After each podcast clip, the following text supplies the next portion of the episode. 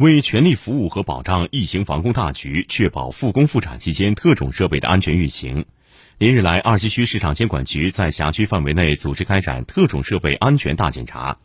目前已检查企业一百七十九家检查设备二百二十台发现存在的安全隐患两起已责令进行整改。